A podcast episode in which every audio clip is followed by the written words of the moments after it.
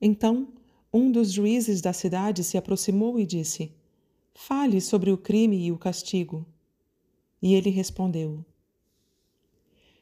É quando seu espírito sai andando pelo vento sem rumo que vocês, sozinhos e vulneráveis, fazem mal aos outros e, por consequência, a si mesmos. E pelo mal que causaram, devem esperar sem auxílio à porta dos abençoados. Seu eu, Deus, é como o oceano. Continua eternamente imaculado, e como o éter, não eleva os alados.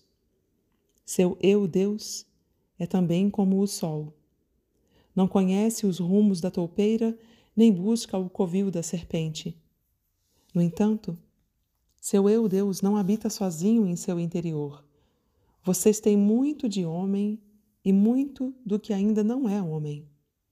E sim, um animal disforme que anda sonâmbulo pela névoa em busca do próprio despertar.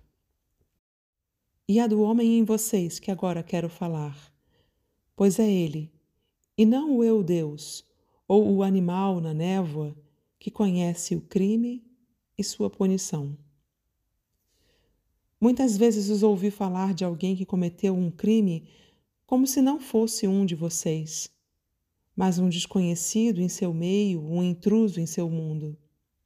Mas eu lhes digo, porém, que assim como os santos e os justos não ultrapassam o que há de mais elevado em cada um de vocês, os falhos e os fracos não podem ultrapassar o que há de mais baixo.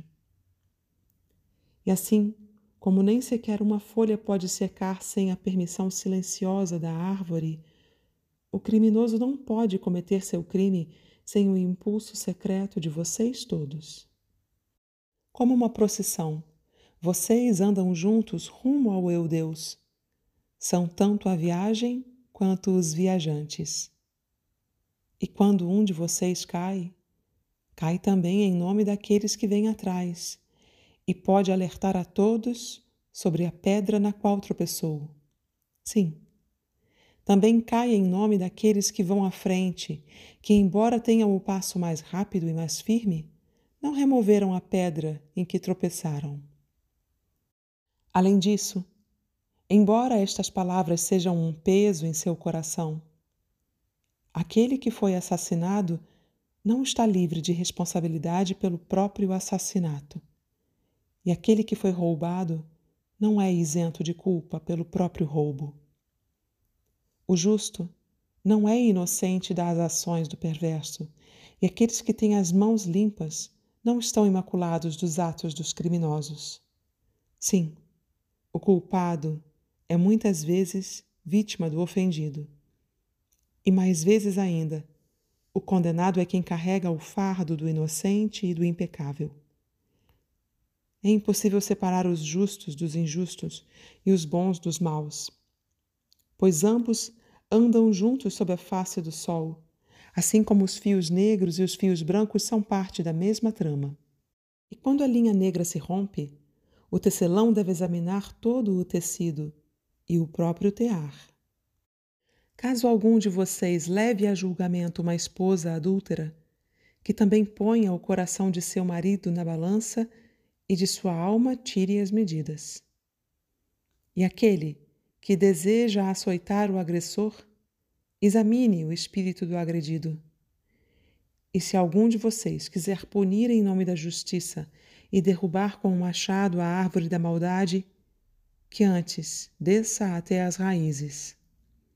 E com certeza encontrará as raízes do bem e do mal, do frutífero e do infrutífero, todas entrelaçadas no coração silencioso da terra.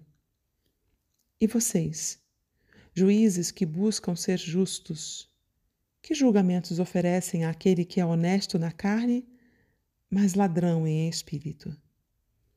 Que punição aplicam àquele que assassina na carne, mas é assassinado ele mesmo em espírito? E como julgam aquele que é desonesto e opressor em seus atos, mas também foi prejudicado e ofendido? E como punem aquele cujo arrependimento já ultrapassa a grandeza de seus delitos?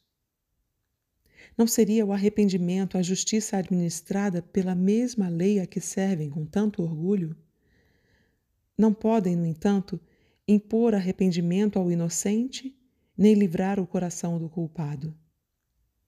Espontâneo, chama na madrugada para que homens acordem e vejam a si mesmos como são.